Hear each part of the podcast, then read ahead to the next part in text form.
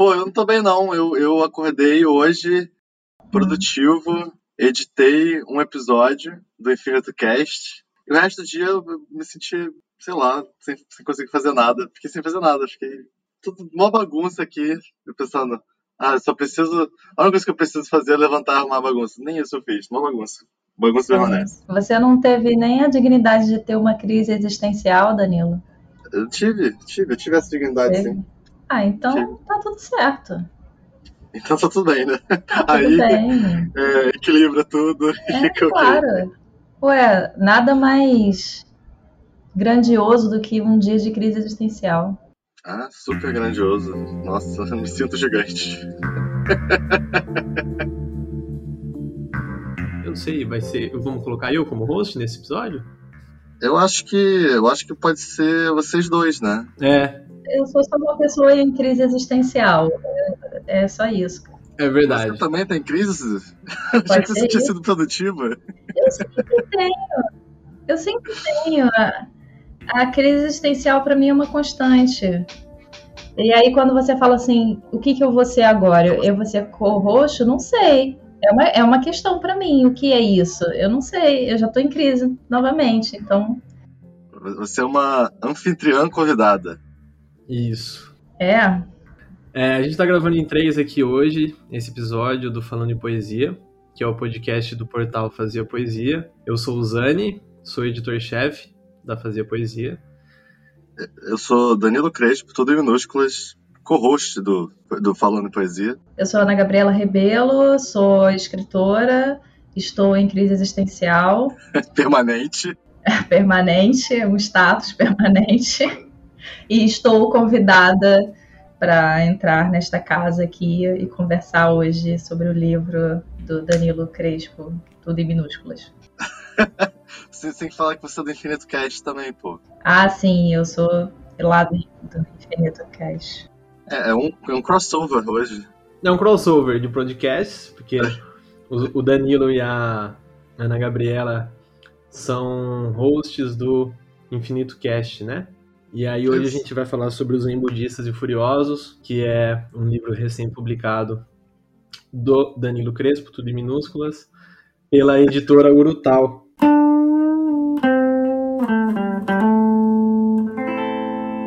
Falando em poesia. Você tá bebendo o que aí? Eu tô bebendo Steinhegger com cerveja. Ah, ótimo. Eu, inclusive, queria propor aqui um, um, um, um drinking game. Vocês podem participar ou não. A regra, eu acho, é que todos vocês fizeram uma pergunta pra mim, eu vou beber um copinho de cerveja com Steinhager. Combinado. Tudo? É isso mesmo? Eu acho que eu botei muito no primeiro, depois eu vou fazer menor. Toda vez que a gente fizer uma pergunta para você, você vai beber? One. Acabou de fazer uma e ele bebeu. Então, Um. eu acho que eu acho que já começou. No apartamento cabe muito tempo. No apartamento cabe muito tempo. Dias inteiros isolados, anos antigos, horas que duram três horas. Faz um tempo que eu não ponho um sapato, que não ando a esmo, que não vou ao estádio, que não abraço um estranho, que não canto suado. A live é uma sombra do ao vivo. Facebook, YouTube, Instagram, as fotografias são tempos mortos, pequenos caixões. O medo está por toda parte. Morremos um pouco, morremos aos poucos. O algoritmo nos sufoca silenciosamente com o peso da solidão. Eu decidi começar lendo esse poema aqui, sabe por quê? Hum. Porque é um poema que eu muito bem poderia ter escrito, eu senti isso. Foi talvez o que eu mais me identifiquei aqui, né? Porque você, é, você comentou esses dias, né, lá no poema meu, que nossos poemas dialogam. E eu acho que aquele poema específico, é, o, eu, não, eu não fiz nada de produtivo hoje, né? Não sei o que lá, não sei o que lá. Eu acho que ele caberia muito bem como continuidade na leitura desse Porra. nessas, né, como assim, é, pensando numa linha, né, entre os poemas e pensando nesse diálogo possível, eu acho que esses dois principalmente se complementam de alguma maneira. E por isso eu decidi escolher ele para começar.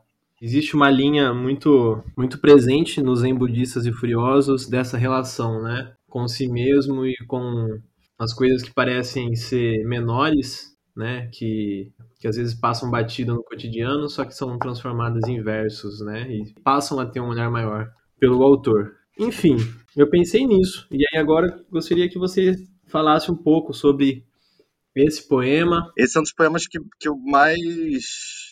que mais. que, que, eu, que eu acho que é mais presente no, no, no meu cotidiano atual. Eu me sinto sufocado pelo algoritmo constantemente. Está sendo um, um, um, trabalho, um esforço, produzir arte e deixar que ela naturalmente chegue a quem ela tem que atingir. Atinja naturalmente. A... Caralho, tá difícil falar, hein? Corta. Vamos lá.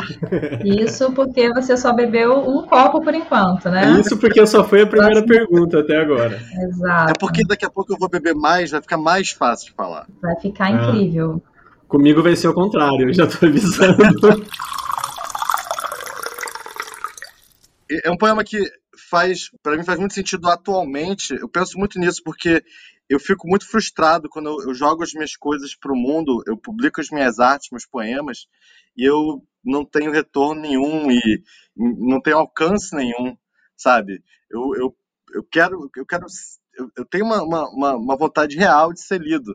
Quando eu conversei com o Vitor Lampert, é, eu falei para ele que uma coisa que eu admirava muito nos poemas dele é que ele faz, ele botava umas referências e quem pegar pegou e, e é isso. O poema dele tinha essa coisa assim de de estar tá lá por si só valente. Os poemas desse livro são muito diferentes.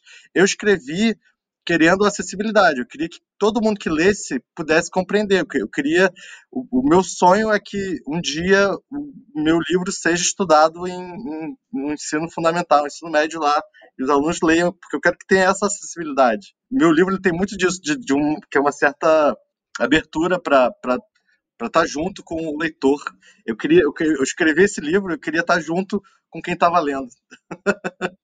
Embora isso seja absolutamente impossível, né? Mas eu senti muito isso lendo o teu livro, assim. Eu senti que você. Primeiro, assim, a primeira coisa que me chamou a atenção total no teu livro foi a dedicatória que você fez para o seu dedão. Eu achei sensacional, assim. É, e, e, que é uma dedicatória, assim, que é um. te entrega um pouco, assim. Entrega um pouco o teu estilo, assim, entrega. Já, na, já na dedicatória dá pra gente ver qual é o teu estilo, assim, por onde que vai o teu olhar, né? Porque tem um lance assim da gente identificar no escritor uma marca, né, uma assinatura que diz do olhar dele sobre o mundo, né? E aí já na dedicatória você mostra a que veio, assim, você fala do você fala assim: dedico estes poemas, cuja maioria foi escrita entre 15 de setembro e 15 de outubro de 2020, a latinha de cerveja que caiu no meu dedo do pé enquanto o estranho veio me abraçar nos primeiros minutos de 2020, porque eu estava com a camisa do Vasco. Doeu terrivelmente, meu dedo ficou inchado por semanas. Um presságio que ignorei. Maravilhoso, assim, isso é incrível.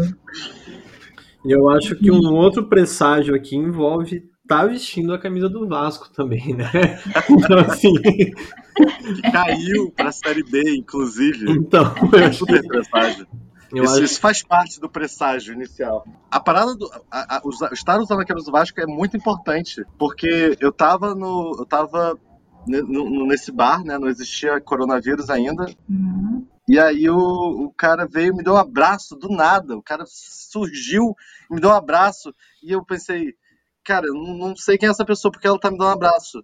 E depois que ele saiu, a latinha caiu no meu pé, machucou meu dedo, meu dedo ficou inchado por uhum. muito, muito tempo mesmo. O dedo ficou gigantesco de inchado. É, eu pensei, caraca, ele me dá um abraço porque eu tô com a camisa do Vasco. Que merda. Plot. nesse momento, e assim, você fala de um ano novo é, muito específico, né? Quando você traz o seu ano novo, é, é aí que eu, que, eu, que, eu, que eu falei, que o teu livro todo, ele vai trazendo, é como se puxasse a gente para o livro. Você tem essa, essa construção, essa costura, assim, o tempo todo, cada poema da sua forma, uns mais, outros menos, mas a gente se sente convocado, a nossa atenção é voltada para o presente de estar lendo esse livro neste momento. Tem isso, assim, nos seus poemas. E, aí, e, e, e essa, essa dedicatória é, me fez pensar no meu próprio ano novo. E assim, eu acho que de certa forma todo mundo pensa nesse último ano novo antes do fim do mundo. E a gente meio que fica procurando os presságios, sabe? Porque é isso, a gente está no fim do mundo. E o último ano novo, com certeza teve algum sinal. Será que eu não li o meu sinal? Quando você, quando eu, quando eu li isso, eu achei incrível. Eu comecei a pensar no meu, nos meus presságios, assim, como é que foi esse último ano novo, sabe? Que a gente está um tempo sem ano novo, né?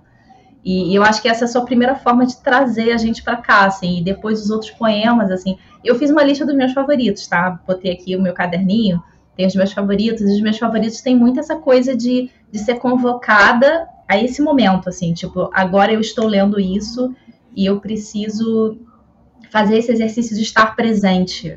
E estar presente aqui lendo é de alguma forma também poder dar um corpo para isso que está meio sem corpo, assim, que a gente está vivendo, né? Tatilidade. Você conhece esse termo? Tatilidade. Você usa isso assumidamente na tua escrita. É, é uma questão, é porque é uma questão para mim.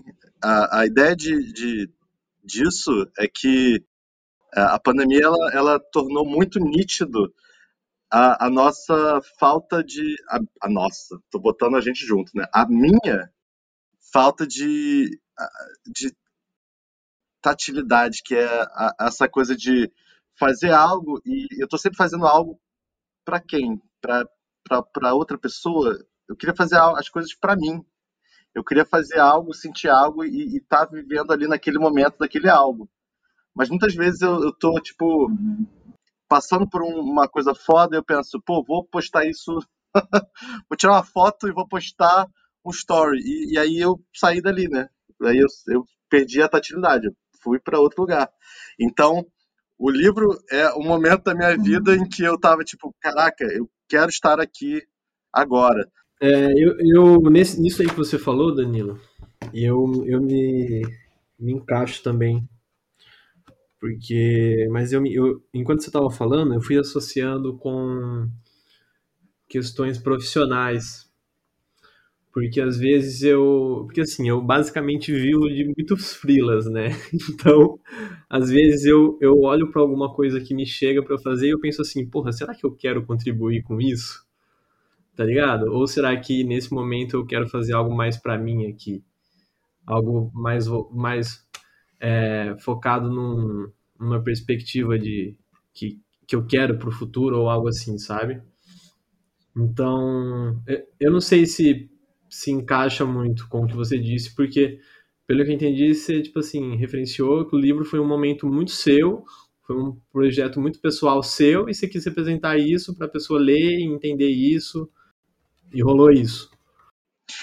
É, é, não só isso, mas é, o livro ele eu tentei acho que traduzir essa minha angústia de, de querer estar presente e nem sempre conseguir e, e, estar sozinho sendo sufocado pelo algoritmo e esse tipo de coisa porque são coisas assim muito presentes na minha vida e, e, e silenciosa. Eu sinto que não se fala tanto disso e, não se percebe tanto isso que existe essa eu, eu passo por isso que você falou agora hoje é sábado, hoje eu teoricamente deveria estar descansando, mas eu tô, eu desde que eu acordei eu tô com várias cobranças que não são cobra, sabe, co cobranças de produtividade que não fazem nem sentido, sabe? Eu perdi um pouco a, a noção de é, quando que eu vou viver uma vida de lazer e quando eu vou viver uma vida de trabalho, tudo isso junto, misturado e confuso, e a pandemia é, despencando em cima de todo mundo com uma tonelada e é, é foda, é difícil lidar com, com essas coisas. E acho que o livro é uma tradução dessa, de todos esses sentimentos que, que passando por mim. Ele foi escrito mais. Quase todos os poemas foram escritos nesse tempo de um mês em que eu estava 100% do tempo pensando é, acerca do, das coisas que eu estava observando na minha vida e que estava chegando a mim dos outros falando. Então, é, eu, eu acho que tentei registrar essas sutilezas, essas coisas invisíveis que estão presentes e pesando na nossa vida nesse contexto de pandemia. O que eu estou pensando, assim, que veio direto na minha cabeça quando você falou dessa falta de noção, falta de, eu acho que é falta de um espaço sagrado, sabe? Quando, quando você fala dessa experiência toda de, de, de da coisa tátil, Para mim, é uma falta, o que eu sinto é uma falta de corpo. Eu tô sentindo meu corpo aéreo, sabe? Eu tô precisando de, de corpo, de terra. E aí, quando a gente pega um livro, o livro é muito. É, é isso, assim, você, você não só teve uma ideia, você escreveu um livro, você materializou, é, nasceu um livro, né? Quando você pega um livro para ler, é meio que você tem esse contorno. É o tempo do livro, sabe? É tipo assim, quando eu tô lendo, eu, eu tô dentro de uma, de uma bolha de alguma forma, eu tô dentro de um. Eu faço parte de um corpo. Eu, eu adentro em um tempo diferente. Eu tenho um contorno. Isso me dá. Ler dá um contorno, dá um contorno também. E daí eu fiquei pensando como é que foi a experiência de você escrever, porque você disse que você escreveu de uma forma intensiva. Durante um mês você pegou e todos os dias você tinha que escrever. E eu fiquei curiosa para saber da tua experiência, como é que foi recortar esse tempo dentro de um tempo caótico que está sem contorno. Como é que foi você fazer esse recorte e todos os dias parar e escrever? É, foi interessante, foi um processo assim diferente. Eu realmente tinha o foco de estou escrevendo um livro de poesia e todo dia eu vou escrever. E acontecia de dias que eu escrevia três poemas, eu acho que foi o máximo que eu escrevi num dia, escrevi três poemas inteiros e completos. E em outros dias escrever uma palavra, mas não teve nenhum dia que eu não escrevi nada, porque às vezes uma palavra é tudo que você precisa para manter aquele, aquele contato ali. Você falou algo que é muito importante, né? É essa falta de. Você usou a palavra contorno, de, de delimitamento, de delineamento, né? De você saber o que, que é o que. E eu acho que o livro em si, ele não digamos assim, resolveu nenhuma questão, mas ele, eu acho que eu consegui botar muito brutalmente nele coisas muito pessoais e muito íntimas que eu estava sentindo. E, e é por isso que eu acho que, que ele consegue capturar essa, essa, essa angústia que, que é a pandemia, que é viver na, na pandemia. Esses dias a minha esses dias a minha terapeuta me disse que às vezes a gente precisa falar para a gente se entender, né? Que é só a gente falando que a gente mesmo se ouve e a gente se compreende, né? Porque nosso pensamento não é a nossa voz. E nesse sentido de pandemia e de falta de pessoas para conversar e de falta de momentos para falar, você acha que transformar essa visão em poemas para o seu livro foi uma forma de uma autocompreensão ou algo assim? Uma forma de converter o que seria falado e entendido dessa forma para uma maneira de, de converter em poesia? É muito importante isso que eu vou falar agora. Preste atenção, ouvintes do Falando em Poesia qualquer coisa que você faça que tem um caráter de cura, e a escrita pode ter um caráter de cura, não substitui é, um, um, trabalho para a cura real, com que é a terapia. Isso é importante que seja dito. Mas a, a, o meu processo de escrita foi muito pessoal, sim, e em vários momentos teve esse caráter de, de tentar me encontrar, tentar me enfrentar até porque às vezes falta isso, né? Você tem os seus seus próprios demônios, podemos falar assim, mas você não vai de encontro a eles. E em vários momentos da, da escrita desse livro, eu fui onde doía muito para mim. Eu tive esse processo extremamente doloroso, mas que eu acho que é essencial para uma, uma poesia sincera, uma poesia real, uma poesia visceral mesmo. Então, foi, foi um, um enfrentamento comigo mesmo. O que é uma poesia não sincera? Uma poesia não sincera é, uma, é, um, é um poema. Não, não vou nem falar só de poesia, não.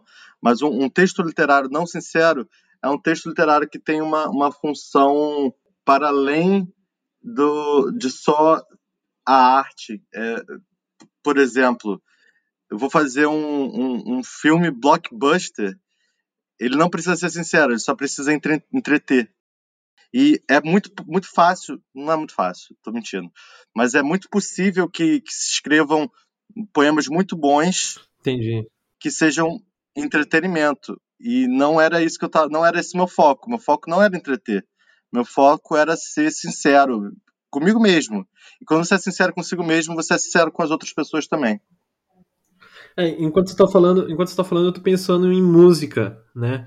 Que existe na, na música um, um roteiro, é, um esqueleto de música que você faz e bomba, né? Então, eu acho que existe isso no, em, em, no cinema, existe isso na literatura, é, existe isso no, sei lá, na, na, na, redação do Enem, tá ligado? Se você, é, cara, é uma fórmula, é uma fórmula enorme. Então, se você entende é, o que vai bombar, né, no caso, o que vai te dar uma nota alta ali no Enem, você é, é fazer essa leitura.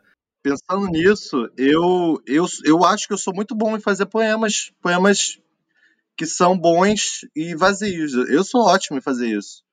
E essa não era a proposta em Budistas e Furiosos. A, a proposta era me enfrentar, fazer algo verdadeiro para mim.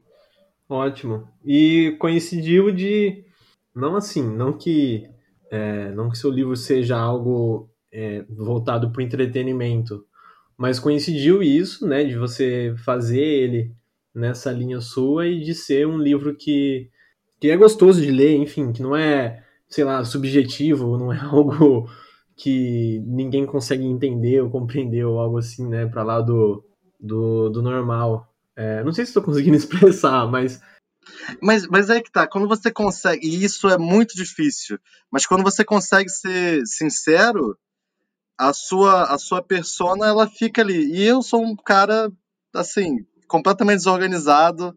Eu acho que eu vivo com muito humor, então acho que é natural que, que essas coisas apareçam no meu texto. A dificuldade maior é, é ter esse, esse, essa, esse, talvez essa experiência, esse conhecimento, essa, essa posição de, de fazer as coisas desse jeito, de tentar fazer algo que é muito você, que, é, que te traduz. Sim. O que é difícil também, né, no, num poema, você criar essa própria identidade. Algo do tipo assim, é algo de você bater um olho num poema e falar, esse poema é, é dessa pessoa. Tá ligado? Eu acho que é difícil atingir isso. E eu meio que sinto isso também com seus poemas. É, não sei se é porque eu, eu, eu particularmente, é, eu gosto muito de conhecer quem eu leio. Então, é, tanto que, assim, nos últimos anos, eu posso dizer, eu li muito pouco de coisa clássica, tá ligado? Tipo assim, uhum. é, sei lá, Fernando Pessoa. Cara, eu não leio Fernando Pessoa. Porque eu prefiro ler você, tá ligado? A, a Ana, que tá aqui com a gente, gente que tá viva e escrevendo hoje, que tá publicando porque são, são pessoas que eu consigo, sei lá, dar uma stalkeada, ver o que faz da vida, entender quem é, tá ligado? O que essa pessoa Ou fala. seja, você ela... está se declarando agora um stalker, é isso? Você está fazendo isso mesmo?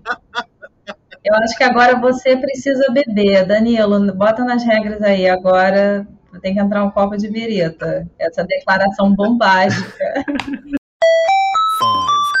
Não, não é nesse sentido extremista do Stalker, mas é no sentido de, tipo assim. Enfim, quem é essa pessoa, sabe? Sim, de, de, de sentir a vibração, é, né? E eu, eu penso bastante nisso, porque rola muito, principalmente na poesia, de uma cópia, né, de outras de outros autores. Tanto que uma coisa que eu sempre falo, sempre que surge a oportunidade, eu falo disso. Mas, é, por exemplo, quando, o, quando saiu Toda a Poesia do Paulo Leminski, em 2013, nos anos seguintes vieram muitos livros na pegada do Paulo Leminski, tá ligado? Porque foi um livro best-seller, vendeu acho que centenas de milhares de exemplares, e todo mundo quis começar a escrever que nem o Leminski. Então, assim, é, muita gente se, se pegou do estilo do Paulo Leminski, mas não é uma questão de estilo, mas é mais uma, é mais uma questão de.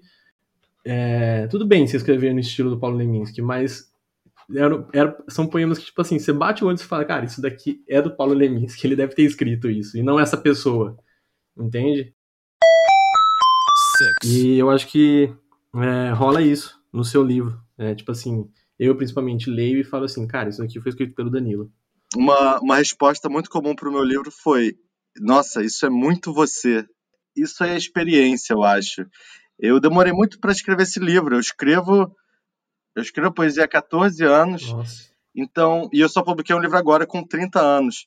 E, e eu já, eu, eu acho que foi bom eu ter demorado para publicar meu primeiro livro de poesia, porque eu juntei essa, essa, essa todos esses conhecimentos, experiências, para saber que tem horas que você está copiando. Cara, eu copio muito as coisas que eu admiro, só que eu, eu não copio, tipo, faço igual, estou imitando. Eu só estou usando aquilo como uma referência direta. Porque não. não às vezes a pessoa fala. É, pô, vou fazer isso aqui, mas eu não vou. Não quero. Pô, tô me sentindo mal porque tá, tá igual a, a quem eu admiro. Ou então, vou fazer aqui um, uma adaptação, só que sem ler o original, para não ficar influenciado. Isso é bobeira. O que você precisa ter é esse, esse, esse entendimento de que a referência é referência e, e tudo bem você, você beber ali daquela fonte, desde que você passe pelo seu crivo e faça o que é seu autêntico. Tem um poema do meu livro que é literalmente um poema de outro cara. Olha aí, revelação bombástica. Não é, não é, é, é porque é muito conhecido, é estudado no colégio. Tem um poema, o meu livro tem um poema que é um poema de Oswald de Andrade. Da mesma forma que o Marcel Duchamp pegou um mictório e botou no museu, e aquilo ali virou arte, é isso, é você entender que é tudo referência. Então, se você às vezes fazer um movimento de deslocamento, você encontra a arte ali. Eu tenho um poema que é literalmente um poema do Oswald de Andrade. e antes de ser do Oswald de Andrade, era do Pero Vaz de Caminha. Eu, eu, sei qual é. Eu não vou saber dizer agora, mas quando eu li, eu, eu vi qual é. As meninas do site pornô. 23,59. Mãe diz que professor a proibiu de amamentar filha enquanto assiste a aula online. Meia-noite. Eram três ou quatro moças, bem moças e bem gentis, com cabelos muito pretos pelas espáduas, e suas vergonhas tão altas e tão saradinhas que de nós, as muito bem olharmos, não tínhamos nenhuma vergonha. Isso aqui é, sei lá, um, um pastiche, a gente pode dizer que é isso? Talvez, isso é um deslocamento. É perceber, olha, eu tô vendo isso aqui. E antes disso estar aqui, na, na, no, no cara reclamando da, da mulher tá amamentando a filha durante uma live, na pandemia, isso aqui que eu tô olhando, isso aqui foi. Em 1922 foi o João de Andrade. Mas antes, de Oswald de uhum. Andrade, isso foi mil e, 1500, sei lá, pelo Vaz de Caminha. Tempo é um círculo achatado. Quando você falou essas coisas, Anne, de. É, eu não sei, ficou, eu fiquei pensando que são questões assim que você pensa sobre, na tua própria escrita, né? De é, é, quais são as minhas influências, o que, que, é de fato meu, qual é a minha marca e tal, que, que eu acho que é uma coisa que, que, que se repete para as pessoas que escrevem, né? E daí eu fiquei viajando também nisso, assim, disso que a gente que a gente recebe de, de outros escritores, que a gente lê, porque é isso, a nossa formação como, como escritora, como escritor, é antes uma formação enquanto leitores, né? A gente precisa ler, a gente lê todo mundo. Sim. E é muito bacana que a gente é, possa ler uma pessoa que esteja. A gente possa se ler aqui, né? A gente lê. Nós três escrevemos, né? A gente lê. E eu tenho certeza que quando a gente se lê, a gente vai reconhecer aqueles que a gente lê, né? A gente vai reconhecer quem são as pessoas que a gente admira, que escreveram Sim. coisas antes da gente. E isso não significa que a gente esteja copiando, e muito longe disso, assim, tem uma, uma análise interessante nisso que é justamente e que, que eu acho que faz diálogo com isso que o Danilo está falando, assim, de poder fazer esse recorte de alguma coisa que se repete no tempo, mas que não é uma cópia, que é algo que se repete, que faz sentido na medida que a gente vai vivendo mas que também não é simples, não é óbvio. Tem alguma coisa do que só o escritor pode fazer, que é poder olhar para isso que se repete, identificar que isso se repete e aí fazer o recorte e escrever. Isso é o que define, sabe? Sim. Olhar é, É, é uma coisa é, é perspicaz, né? De poder olhar e fazer o recorte, né? Sim. E isso, é, eu acho que essa questão de ser, é, ser, um, ser leitor, né, faz parte do processo de se tornar escritor, faz, é, faz muito sentido. E, tipo assim, não que essa influência seja algo ruim, tipo assim, ah, você não deve ser influenciado por alguém nessa escrita, muito pelo contrário. Eu acho que quando rola essa influência é que há o despertar da escrita e a motivação ou algo assim. É, esses dias lá no grupo da FP, não sei se você viu, Danilo, é, não lembro quem que foi agora que falou assim, ah, é, tudo que eu escrevo não gosto, acho que é ruim. Foi o Rafael Lins. O Rafael Lins, aí, Rafa, se você estiver ouvindo agora, um abraço, mas o Rafael Lins falou, ó, tudo que eu escrevo eu acho que é ruim, e aí? O que, que vocês fazem para resolver? E aí o que eu respondi para ele foi que é, eu passei por isso uma época, não só uma vez, mas diversas vezes, e eu sempre corrigi buscando ler coisas que eu gosto. E a partir de lendo coisas que eu gosto, eu voltei a é, conseguir escrever e voltei a, a me motivar e a me encontrar o meu formato de escrita. Porque. E a, e a dica que eu dei para ele foi: ó, cara, é, tenta buscar coisas novas para ler. Né? Talvez você não tá lendo o que você realmente gosta, por causa disso você tá escrevendo coisas que você também não gosta. Então, é, sei lá, se você. O, o, exemplo que eu dei aqui do Paulo Leminski não é nenhum problema você escrever que nem o Paulo Leminski, entende? Mas é, eu acho que. Ah, eu gosto do Paulo Leminski, eu comecei a escrever que nem o Paulo Leminski, tudo bem. É, eu acho que é natural você começar a partir daí, disso, então, conhecer o seu próprio caminho na escrita, sabe? Porque você vai criando seu estilo.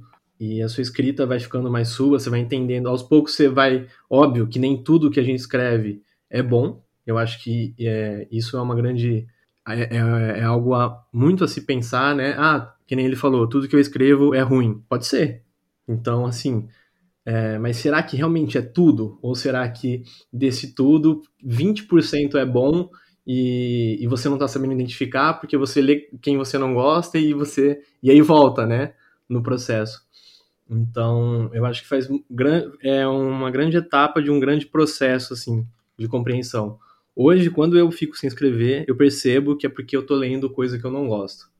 E eu leio muita coisa que eu não gosto, e eu sou do tipo de pessoa que para livro no, no, na página 30 e nunca mais lê o livro. Eu já parei muito livro no começo e, tipo assim, não volto a ler porque eu não gosto.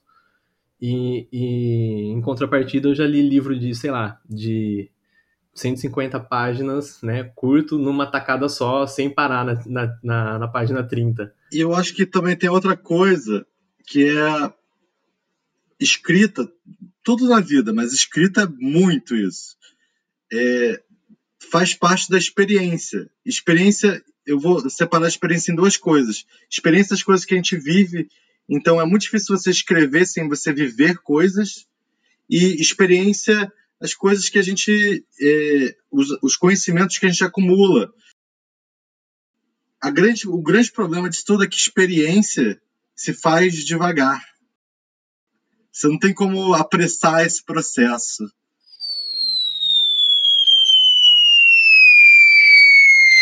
Great. Olha, se, se, se eu não tivesse relido seu, o seu livro hoje, pela minha primeira leitura, que foi uma leitura de uma manhã, eu acordei seis horas de manhã, eu estava eu tava numa fazenda, num lugar frio, eu acordei seis horas da manhã, estava com o seu livro do lado, peguei e li de uma vez só.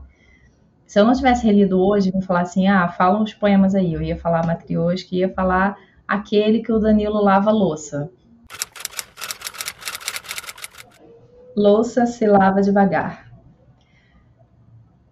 Louça se lava devagar um mês de pratos sujos ou um dia. Boto uma música e, sem desespero, organizo categorias. Vou do menor à colher de chá para o maior, as panelas. Canto desafinado, danço um pouco, bebo café. Me importo com a limpeza de cada item, mais do que com o progresso total da tarefa. Tento cuidar dos instrumentos da minha nutrição, como um músico cuida de seu violão. Detesto quando quebram guitarras e sigo para os copos. Detesto quebrar copos. E logo em seguida, pratos, superfícies também côncavas, colheres, pratos, copos, Tento pensar em tudo mais que é côncavo. Pista de skate, cuíca, todas as bocas, desentupo a pia, saboreio o som da palavra desentupo.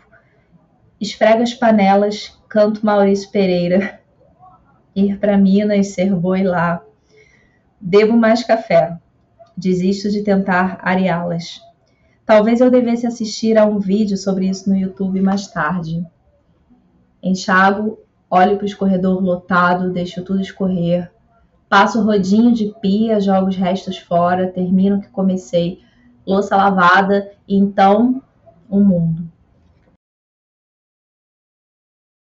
Cara, é.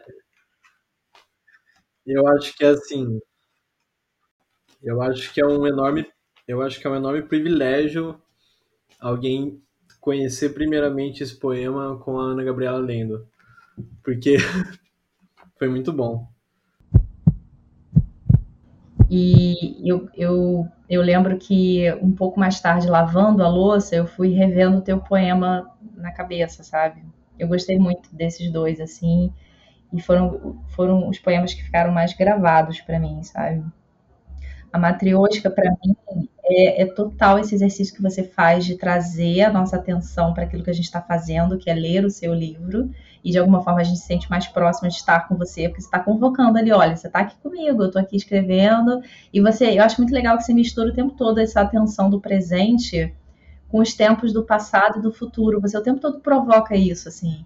De tipo assim, você está aqui lendo, você está aqui bebendo esse café. Esse café não, esse café acabou, sei lá, mas eu estou fazendo esse café de palavra e, e enfim, a gente está bebendo junto esse café, sinta esse café, mas é um café que veio do futuro, é um café, sei lá, e você começa, se mistura passado, presente futuro. Eu gosto muito disso.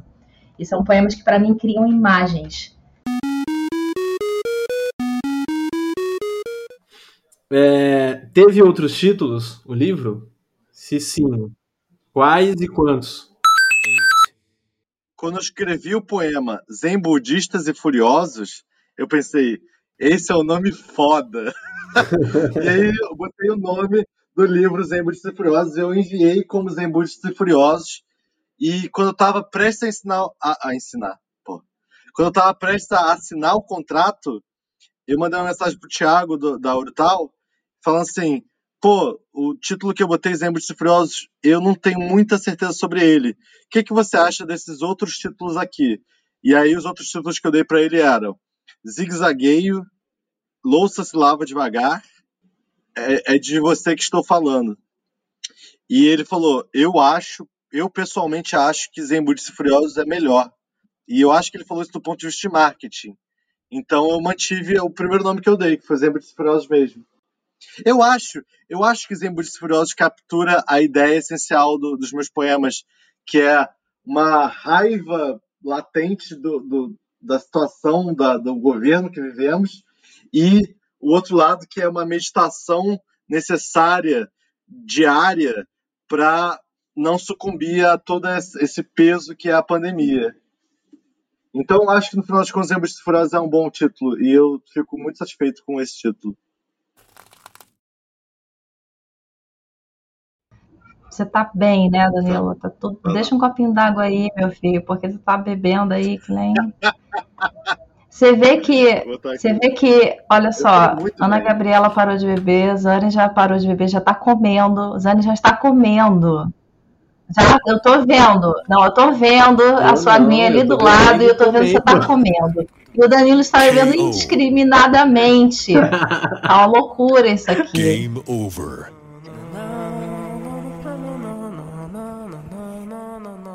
Falando em poesia é o podcast do faziapoesia.com.br.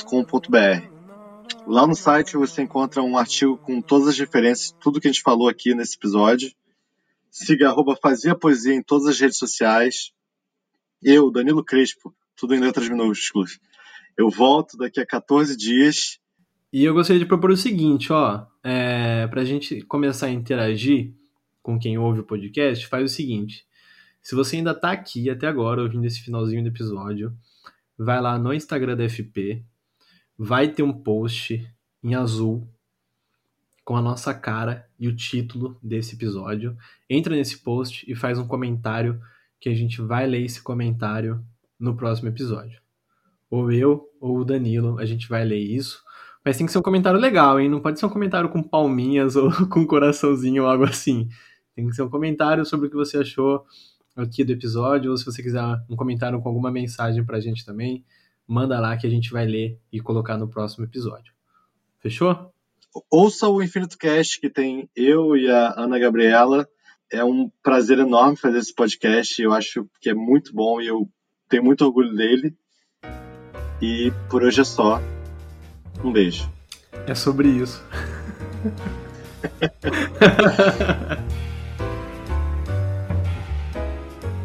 Mas o, o, poema que eu gosto mais do livro, os dois poemas que eu gosto mais do livro, os três, né? São os três últimos. Mas o, no meio deles tem o tamanho do mundo, que é muito importante para mim. O tamanho do mundo para João barra Elisa. Quando somos pequenos, o mundo parece grande. Tão grande, mas devagar, bem devagarinho crescemos em sonhos e realidades, centímetros e maturidade, conhecimento e autoconhecimento. Somos grandes, por dentro, enormes. Me grito e a resposta é o eco. Entre fígado e salários atrasados cabem desejos, planos e traumas. Cada pedacinho da gente é, sem dúvida, a gente. E é quando já conhecemos o mundo de um canto a outro ao ponto dele ir perdendo tamanho, até caber na palma da mão, como um tomate ou uma laranja. E é quando já nos julgamos titãs colossais que outros de nós vêm, minúsculo e imenso. E é aí que percebemos que era o mundo que nos tinha em sua palma o tempo inteiro o último poema fecha com um laço com o leitor. Eu gostei porque o último, o, o, último verso que você faz do último poema, você sela o seu, seu contrato com o leitor. Você faz do início ao fim, tipo, vem comigo. E você vai, vai, vai. E no final você fala assim, permanece comigo. Eu achei isso tão bacana, assim, bem costurado, sabe? Eu gostei disso. Achei Botei um coração e uma estrelinha. Gente, eu realmente estou com muita falta da escola. É de você que estou falando. Ele. Eu, eu, eu, tenho um pacto comigo mesmo que eu nunca vou ler ele ao vivo. Esse é um poema que tem que ser lido ao final do livro. Então é o seguinte: pela primeira vez eu vou ler ele aqui então. O poema é assim, ó. É de você que eu estou falando.